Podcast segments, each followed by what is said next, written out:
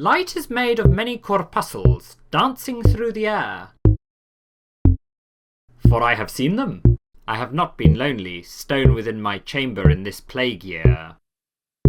Plato is my friend, Aristotle is my friend, and truth my bedfellow.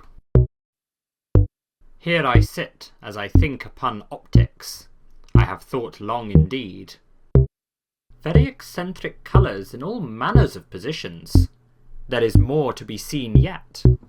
I should note my observations. Time for the experiment.